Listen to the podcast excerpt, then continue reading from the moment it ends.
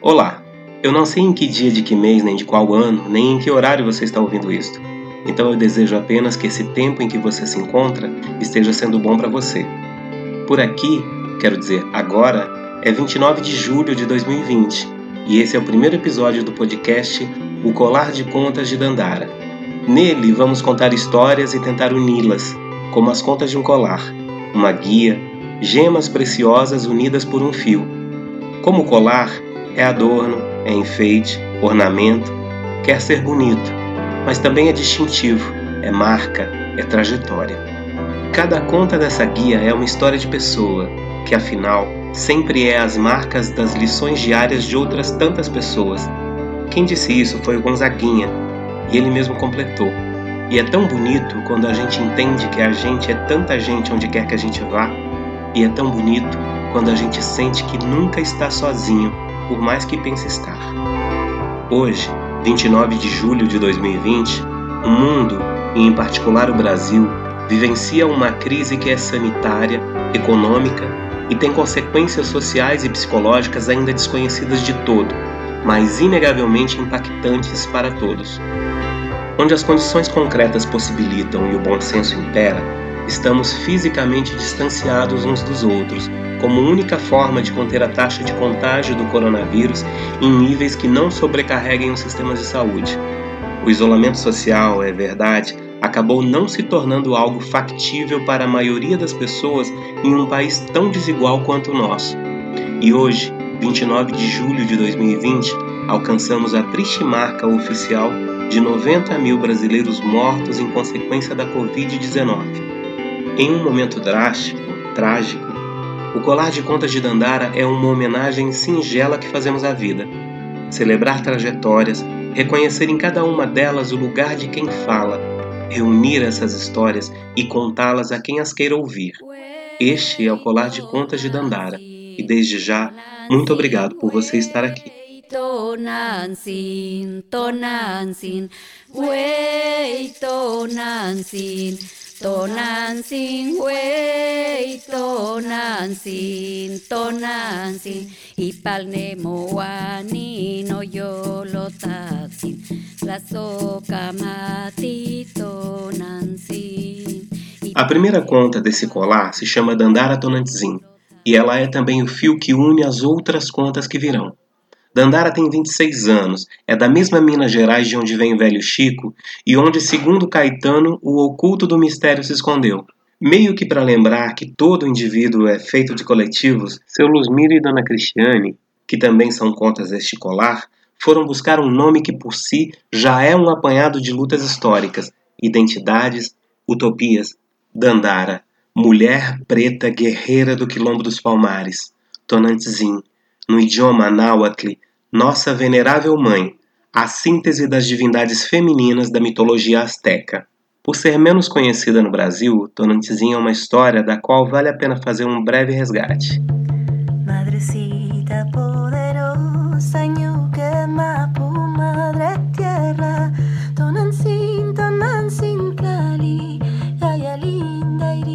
Dez anos após o início da colonização do México, surgem os primeiros boatos da aparição da Virgem de Guadalupe, que viria a ser declarada a padroeira do México sob domínio espanhol e, consequentemente, católico.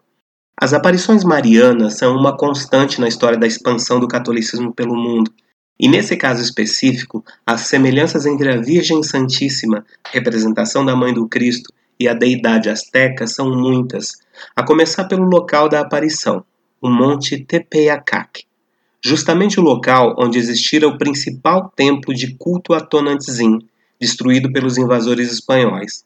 O fato de ter aparecido a um indígena catequizado pode ter contribuído para a popularidade da Virgem de Guadalupe junto aos povos indígenas, mas essa popularidade também acendeu a desconfiança de Bernardino de Sahagún, frei franciscano, que escreveu: Um destes está no México, onde está uma colinazinha que chamam de Tepeyacac, e que os espanhóis chamam de Tepequilha, e agora se chama Nossa Senhora de Guadalupe.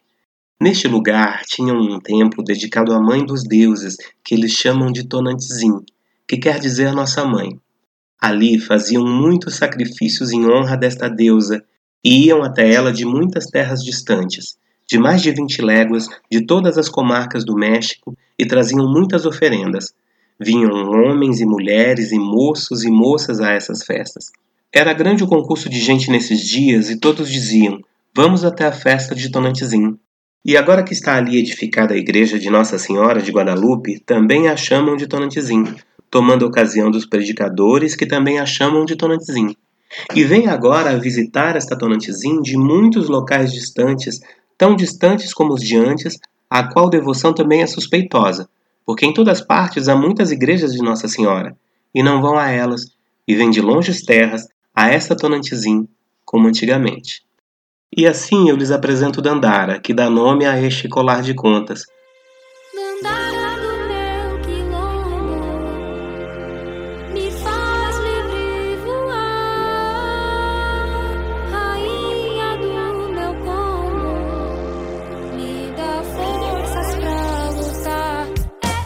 Dandara, como é carregar já no nome marcas tão fortes e tão sagradas? Olha, eu venho de uma família um pai filósofo, um cara muito engajado nas lutas e que sentiu aí a necessidade de me dar um nome com significado. Ele queria resgatar as memórias dos povos oprimidos das Américas da diáspora africana. E aí ele conseguiu fazer essa junção, né? De Dandara, seu nome africano, e Tonantizim, esse resgate indígena. Tonantizim esse ser divino cultuado por muitas etnias, muitas tribos aqui nas Américas, enquanto uma divindade mãe, né? Uma mãe terra, uma mãe de muitos filhos, uma mãe que cuida dos seus. Eu tenho um orgulho danado desse meu nome ser um nome composto que resgata tantas histórias de resistência, de coragem, de povos que há 500 anos sabem o que, que é a luta, a batalha por sobrevivência, né?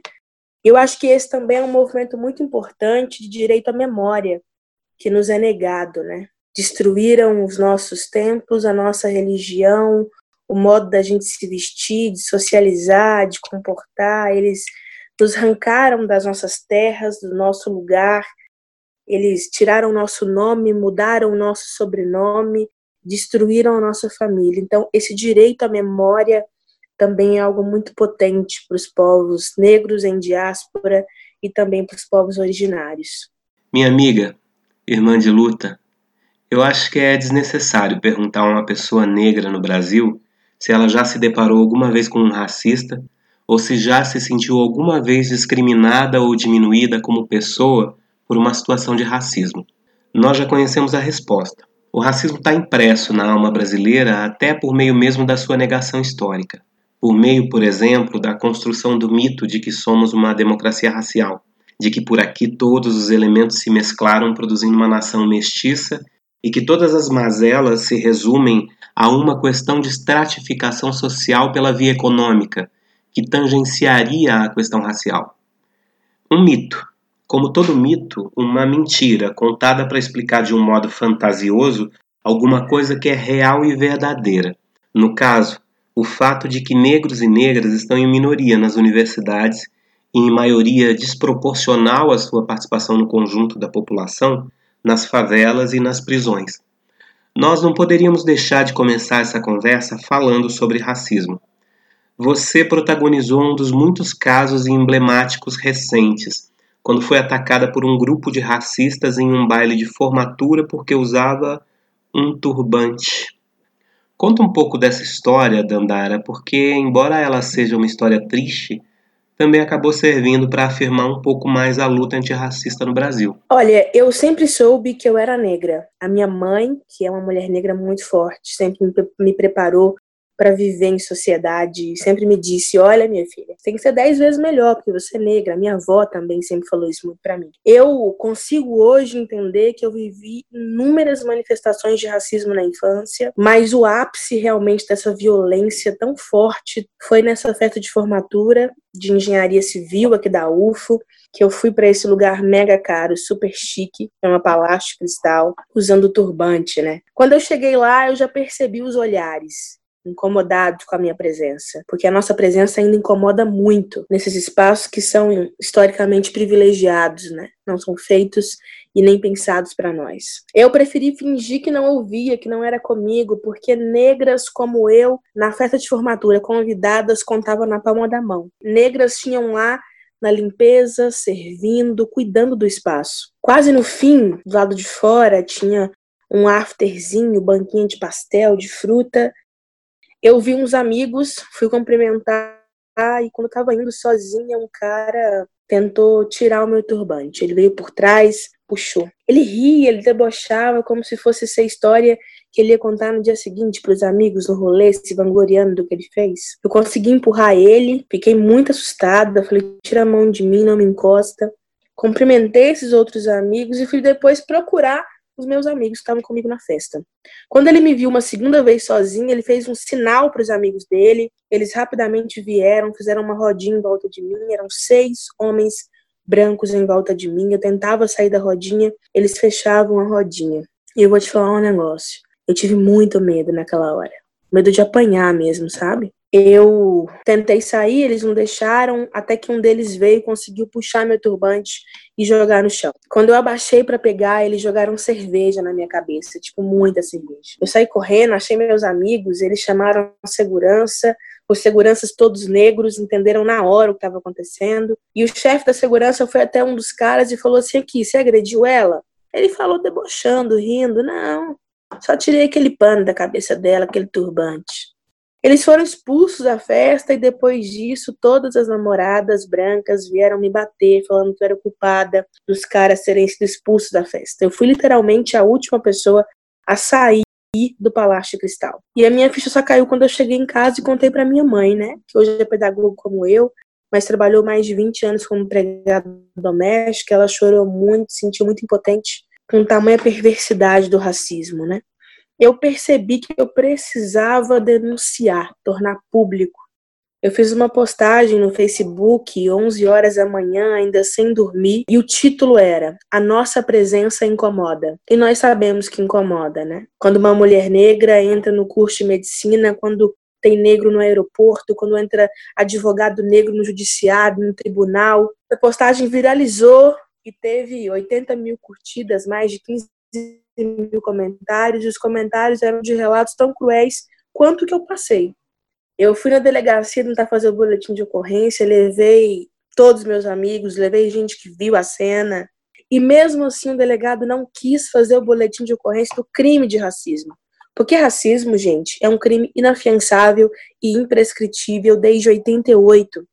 Mas quantas pessoas a gente já viu serem presas e condenadas pelo crime de racismo nesse país, quando muito é uma injúria racial. Ele não fez o BO de, de racismo, ele colocou lá agressão física, entre parênteses, motivada pelo preconceito racial, e para entrar esse motivada foram horas de delegacia. Depois a gente pesquisa aí dados de, de racismo no Brasil e Minas Gerais e não, não acha, né, não consegue dados reais, concretos. Eu entrei com processo civil e criminal depois de seis meses, os juízes decidiram, o promotor e o juiz decidiram pelo arquivamento. O promotor teve a coragem de dizer que o racismo estava na minha alma, que os caras só foram deselegantes com uma dama, que o que teve foi uma guerra de cerveja. E olha que o meu caso teve repercussão nacional. Eu fui na Fátima Bernardes, passou no jornal hoje, no Fantástico. Dei entrevista para muitos jornais. Imaginem os casos cotidianos de racismo. O racismo, ele é um crime quase perfeito, como diz o professor Kabengele Munanga. Assim como o capitalismo, ele tem uma capacidade muito grande de se adaptar, de se adequar, de se reorganizar na nossa sociedade. Ele vai se rearticulando, sabe? Então, à medida em que nós negros conquistamos direitos e avançamos contra os privilégios, contra a opressão, os brancos estão criando outras formas de opressão, de controle, de violência. Não é à toa que, no mesmo movimento que fez a gente ascender, ocupar muitas vagas nas universidades, conquistar cotas raciais, teve um aumento exponencial do encarceramento em massa da juventude negra, um aumento gigantesco do extermínio, do genocídio da juventude negra. Porque esse campo está num campo de muita tensão. É o que a professora Nilma Lino Gomes chama, né? de tensão ali, regulação, emancipação, controle de direitos. Então a gente puxa de cá, eles puxam de lá, e a gente fica nessa disputa toda, né? Então acho que é um negócio difícil, né? Quando teve as manifestações agora nos Estados Unidos com George Floyd, o Will Smith até postou no, no Twitter e eu concordei muito com ele. Tem gente que acha que o racismo tá pior. E ele falou: não, o racismo não tá pior. Ele só tá sendo filmado. E filmado a gente tem a capacidade de mostrar para o mundo que democracia racial não existe, meritocracia é uma falácia e que não nós não somos todos iguais, porque a sociedade não nos trata como iguais. Biologicamente, realmente não existe raça.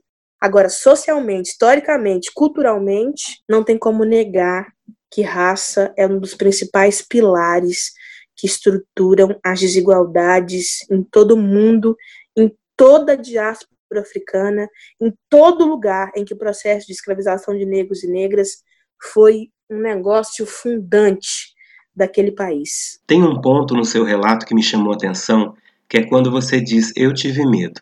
Qualquer pessoa teria medo em uma situação em que recebe uma agressão sem ter feito absolutamente nada a quem quer que seja, sem que você tenha visto seu agressor uma única vez na vida antes daquele acontecimento. Não há como não sentir medo ao ser atacado de forma tão vil e tão covarde como você relata. Mas houve também, evidentemente, a sua reação, a sua postura corajosa de não se deixar vencer pelo medo e tomar as atitudes que cabiam a você naquele momento. O meu ponto é: por mais consciência que uma pessoa negra tenha do que é o racismo e da possibilidade de ser vítima de uma atitude criminosa relacionada ao racismo alguma vez na vida, ninguém pode estar realmente preparado para esse grau de violência. Ser agredido apenas por ser e por estar. Eu quero saber o que você fez dessa situação em um campo mais pessoal.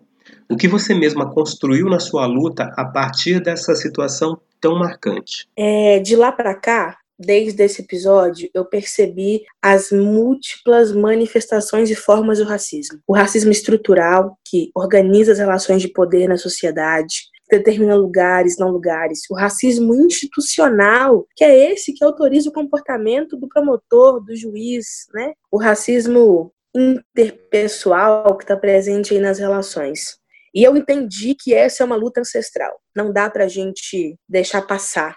É importante fazer da nossa existência um ato de resistência. Para nós, jovens negros, jovens negras, Ficar vivos é um ato revolucionário. Tem gente que me pergunta, Dandara, mas você tá sempre de turbante? Você usa sempre turbante? Nossa, pra mim é uma parada assim, questão de honra, sabe?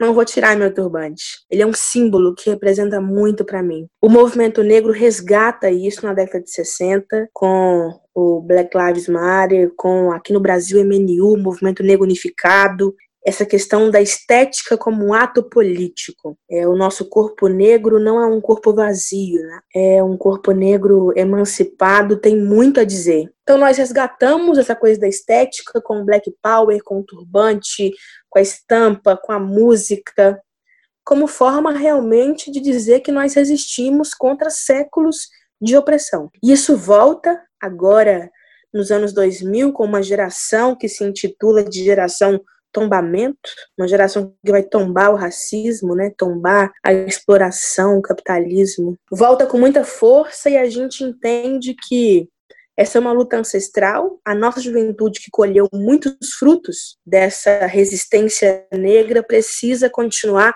perpetuando isso. Então, acho que a nossa geração tem esse papel, principalmente a quem entrou na universidade com cotas. Ainda é muito pouco, porque se cada para cada chicote instalado nas nossas costas, para cada bala endereçada, que não tem nada de perdida, tivesse uma vaga reservada para nós na universidade, a nossa realidade seria outra. Mas nós chegaremos lá. Tem um outro ponto importante que eu acho que você aborda nessa sua fala, que é que o racismo nunca está sozinho entre as doenças da alma.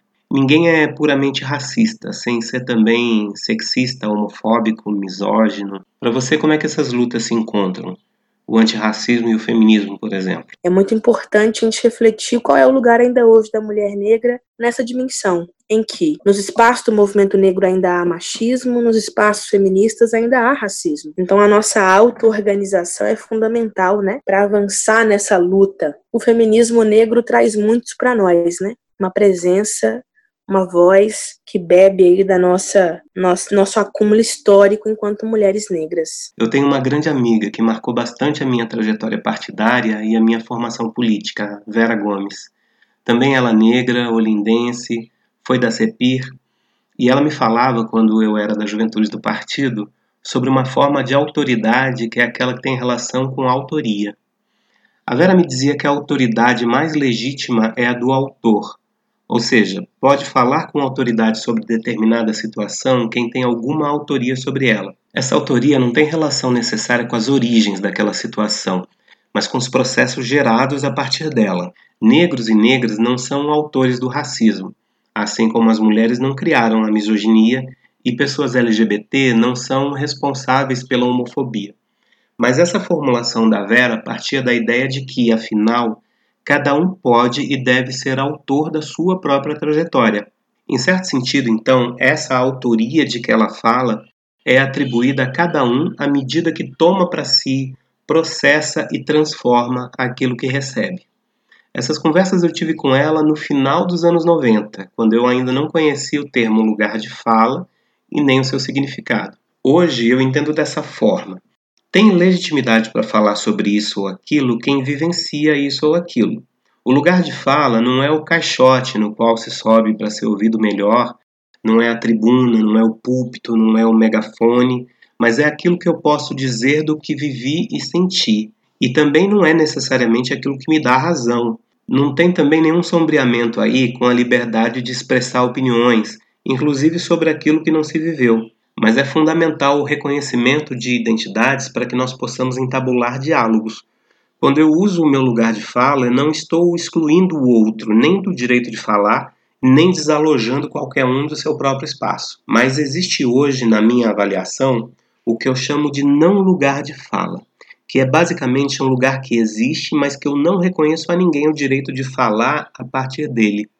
Esses não lugares de fala são, por exemplo, o racismo e o fascismo. E eu quero te ouvir sobre essas questões relacionadas à identidade e lugar de fala. Quando a gente pensa que as pessoas precisam se colocar, se falar, precisam estar em posição de luta contra esses pilares que estruturam a opressão, a desigualdade na nossa sociedade, é muito importante lembrar que todas as pessoas têm um lugar de fala, né? Elas precisam dizer a partir daquilo que elas vivem. Obviamente que o protagonismo nas lutas de quem passa, de quem sofre, de quem vive. Então, quem vai dizer o que é o racismo são as pessoas negras, quem vai dizer o que é o machismo são as mulheres. Ao mesmo tempo, é importante lembrar o que Clóvis Moura diz, que o racismo é muito mais um problema do branco do que do negro, porque quem colhe os frutos do racismo não são as pessoas negras, quem exerce, quem opera com racismo não são as pessoas negras.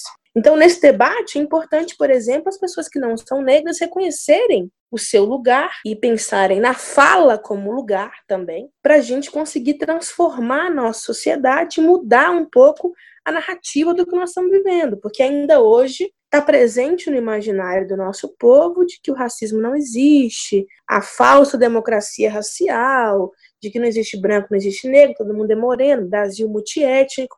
Então, romper com isso demanda as pessoas que não são negras debaterem o que significa branquitude. Isso é um lugar importante na luta antirracista. Os homens precisam debater o que é que é essa masculinidade tóxica, opressora, né? Que está presente aí desde a primeira infância, oprimindo, colocando os corpos masculinos em caixinhas, né? Então, acho que é fundamental para o avanço de qualquer luta debater isso. Agora, obviamente, nem todo lugar de fala é legítimo, porque não dá para a gente pensar é, como é que se constrói luta, movimento com fascistas, com extremistas, com pessoas cheias de ódio, né? Nós precisamos fazer desse lugar de fala um lugar de transformação, de revolução, de mudança, né? Nós não queremos algo novo que reproduza o que a gente está vivendo hoje. Nós queremos uma transformação, uma mudança de comportamento. Nós queremos disputar valores na nossa sociedade. Então, acho que é fundamental pensar isso.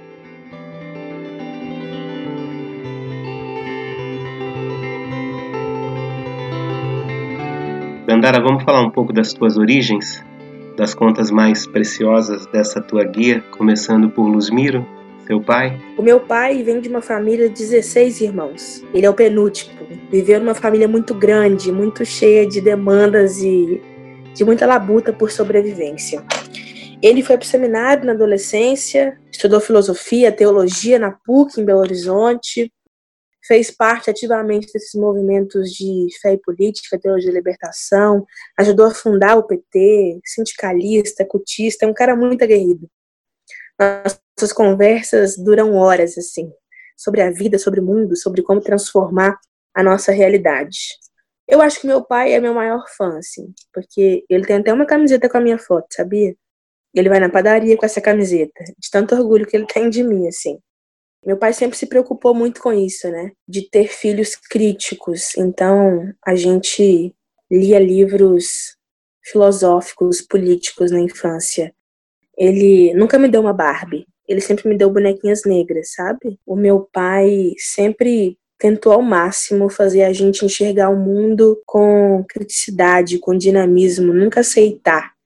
Meu pai é aquele cara inconformado com a realidade, ele quer mudar, ele quer transformar. Ele, infelizmente, teve um tumor no cérebro, ele precisou fazer uma cirurgia muito delicada no ano de 2000, ficou com uma sequela, uma deficiência do lado esquerdo e um probleminha assim de memória de coisas recentes, mas ele lembra muito das coisas do passado, por isso ele gosta sempre de falar das memórias do passado. Ele é professor aposentado, ele cuidou durante 10 anos de um espaço vago aqui no nosso bairro, no São Jorge, com uma horta comunitária. Então tinha plantas medicinais, hortaliças. Recentemente a horta foi transformada numa praça e ele mora de frente à praça. E agora a ocupação preferida dele é sentar na janela de casa e ficar vendo as crianças brincarem na praça. Quando eu tinha sete anos, meu irmão nasceu. Meu irmão também chama Luzmiro, como meu pai. Ele é um leonino convicto, um cara muito vaidoso, carinhoso de família. Ele veio para dar uma equilibrada nessa família, porque minha mãe, ela é muito enérgica, meu pai também, e eu também. Então, meu irmão é aquele cara mais tranquilo, que resolve as coisas na calma, mas é um cara muito inteligente. Tenho muito orgulho do meu irmão. Sempre estudou em escola pública, passou agora na UFO no curso de psicologia, vai ser inclusive psicólogo da família para ajudar a gente. Minha mãe, ela é filha de um pai de santo, um macumbeiro raiz, um bandista, meu avô, Abadio. Meu avô é filho de Ogum. Tiveram uma infância muito precária, né? Minha mãe é a filha mais velha de oito irmãos. E naquela dinâmica do passado, o filho mais velho cuidava de todos os outros, né? Então minha mãe cuidou dos oito irmãos, criou todos eles, não pôde estudar, parou estudar na sétima série, trabalhou como empregada doméstica, cozinheira, lavadeira. Quando ela casou com meu pai, meu pai falou: Olha, você tem que estudar. Não adianta, a educação tem que mudar a nossa vida. Vamos estudar, terminar a, o ensino médio e passar numa universidade. Minha mãe passou em pedagogia na PUC, como bolsista, na época ainda é, naquele antigo FIES, e ela tinha uma bolsa lá na, na PUC que ela tinha que pagar, sabe? Pela bolsa. Ela pagava com serviço comunitário, assim, ela trabalhava num orfanato da PUC para poder pagar a mensalidade da faculdade. Indo empregada doméstica, trabalhando no orfanato, estudando, duplas, triplas jornadas. Minha mãe é uma taurina muito família, ela cuida de todo mundo, ela resolve o problema da família inteira. Mas a minha mãe, ela é aquelas mulheres muito indignadas também, sabe? Ela é aquela pessoa que se comove com qualquer injustiça. Ela assiste o jornal e fica brava com a matéria do jornal. Se ela vê uma reportagem triste, ela chora, assim. E a gente conversa muito sobre o que significa ser uma mulher negra hoje. Ela tem memórias muito duras da infância, da adolescência, do racismo que ela sofreu sendo empregada doméstica, né? Ela tinha uma patroa que a patroa falava para ela que ela tinha que passar que boa, água sanitária na pele, que a pele dela estava muito encardida. Ela trabalhou numa outra casa que ela só podia comer a comida que ela fazia depois que os patrões comessem, se sobrasse. Ela trabalhou numa outra casa que a patroa falou para ela que estava sumindo água mineral do bebedor que ela estava bebendo. Eu vi na infância ela levando garrafas de água para o serviço porque ela não podia beber água na casa que ela trabalhava. Então, é uma mulher negra muito forte. como todas as mulheres negras desse país. Dandara, hoje você é dirigente do PT em Minas e é pré-candidata a vereadora em Uberlândia. Eu queria que você falasse da cidade e falasse desse projeto, dessa pré-candidatura. Dos pouco mais de 130 anos oficiais de história da nossa cidade, Uberlândia só foi governada uma vez por um cara negro. Aqui, os coronéis imperam. Eles que são os herdeiros da Casa Grande, latifundiários. O forte é que é o sindicato rural, os empresários, a CIUB, nós precisamos conseguir virar essa chave, porque a política que, elas, que eles fazem é a política para poucos, para manter as desigualdades, a hierarquia de privilégios em Uberlândia.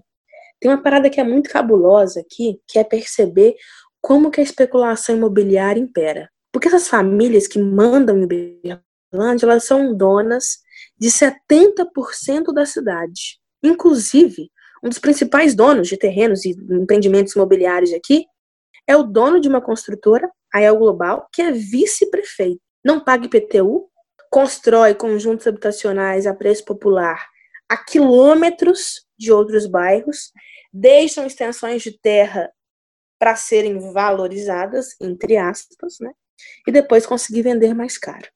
Então a população preta pobre é jogada para os cantões, para a margem. É como se eles quisessem nos esconder. Tem uma Uberlândia invisível aí que precisa aparecer, histórias que precisam ser contadas, demandas que precisam ser resolvidas, lutas que são muito legítimas por transporte, porque nesses bairros o busão não chega. Por escola, porque eles planejam um bairro sem ter postinho, sem ter creche, sem ter escola. A minha mãe trabalha numa escola aqui no São Jorge, escola de Odilon, e ela tem alunos da escola Shopping Park, do bairro Shopping Park, que é do outro lado. Porque lá construí um conjunto habitacional da minha casa, minha vida, com mais de 10 mil casas e não tem escola que comporte as crianças de lá. Nós precisamos fazer da cidade uma cidade boa para se viver, democrática, que respeite as pessoas. A gente quer muito uma cidade em que as pessoas saiam com a certeza de que voltarão ilesas para as casas. Eu acompanho muito o movimento hip hop e fico muito indignada como que a Batalha do Coreto, a principal batalha hoje da cidade, acontece no coração de Berlândia, na praça da antiga prefeitura, há anos, e eles não conseguem ter acesso a um ponto de energia para ligar a caixa de som e o microfone e fazer a batalha. Ficam lá duelando poesia, rima muito potente no gogó, na voz. Eu fico muito brava quando eu vou na Batalha da ZO, salve aí o Grande Planalto, e eu chego lá, depois de meia hora que está acontecendo um negócio muito importante e potente, a polícia baixa, desligando o som, dando enquadro em todo mundo. Então, o Estado, quando chega na periferia, chega para reprimir, chega para coibir, chega. Não, nós não queremos isso, não. Nós queremos que o Estado chegue com políticas públicas que resolvam os problemas, que ajudem a gente viver bem e melhor. Essa juventude preta, potente de Uberlândia, tem que ter direito de ocupar e fazer suas manifestações artísticas, culturais, de viver.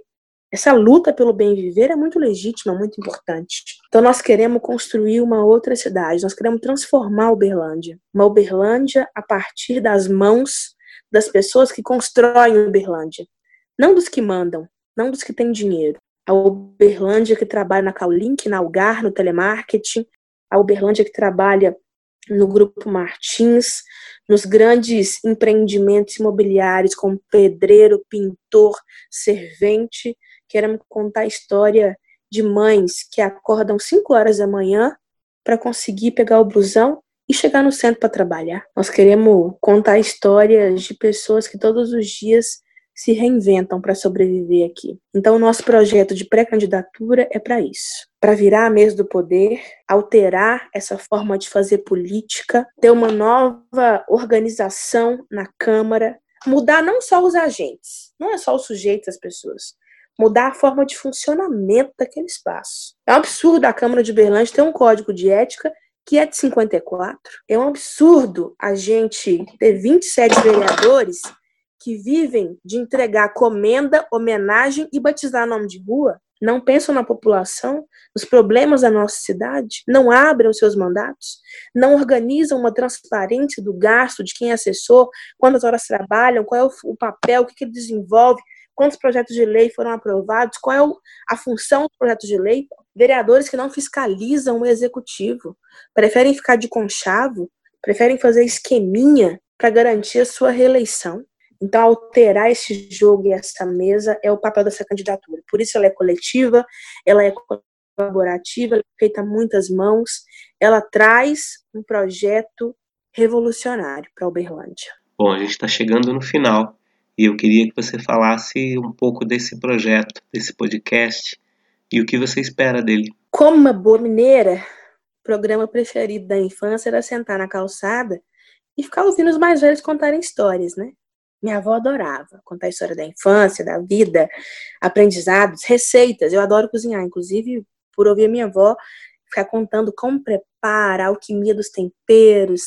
A mineridade tem muito disso. Então, acho que esse podcast vai ser essa experiência de contar histórias, trazer demandas, lutas, formas de resistir, de ocupar. Estou muito feliz porque ele é permanente, ele veio para ficar. Não é algo temporário da pré-campanha, é algo que a gente quer dar continuidade a ele, porque nós acreditamos que é preciso ocupar, hackear esses espaços digitais, as plataformas, as redes sociais para fazer disputa de narrativa para trazer o nosso debate para a cena, né? Potencializar vozes, sujeitos, protagonistas e fazer ecoar essas vozes, porque todos nós, todas nós, temos voz. A questão é que muitas vezes essas vozes não são ouvidas. Então nós queremos pegar um megafone, colocar na boca de pessoas, amplificar essas vozes. Estou muito feliz porque ele chama colar de contas, tem um fio central que é a Dandara, que amarra essas contas, mas cada bolinha, cada pedrinha dessa conta é uma pessoa, é uma história, é uma vida que vai se juntando num colar que não arrebenta, porque nas religiões matriz africana, o principal é o fio e as pedras. Cada pedra tem um significado, né? Tem várias cores, tem vários formatos, porque nós somos múltiplos, diversos, temos muita coisa para dizer. O que precisa é a gente ser ouvido, ser ouvida, porque para falar nós estamos à disposição. Olha, de coração eu quero agradecer a você e ao nosso irmão Edson Pistori por terem me convidado para fazer parte desse projeto. Tamo junto, vai ser muito bonito. Muito, muito obrigado pela força. Espero um dia conseguir retribuir, porque eu sei que não é fácil, é dedicação, é estudo, é comprometimento. Então, muito obrigada mesmo. Acho que vai ficar muito bonito. Toda pessoa tem história para contar. Toda pessoa é uma trajetória que não foi feita em linha reta. Todos trazem dentro de si um mundo. Nós queremos falar desses mundos, contar algumas dessas histórias, carinhosamente as reunir aqui em nosso colar, o colar de contas de Dandara. Eu sou Carlos Odas, jornalista, militante do PT. Estou muito grato por fazer parte desse projeto. Em breve você poderá ouvir novos episódios com outras histórias que Dandara e eu juntaremos a escolar. Esse podcast está disponível em diferentes plataformas e agregadores. Mas se você quiser deixar um recado para a gente, uma crítica, uma sugestão, você pode fazê-lo pela nossa página principal no Anchor. Escreve-se Anchor com CH e o endereço é anchor.fm barra o colar de contas de Dandara.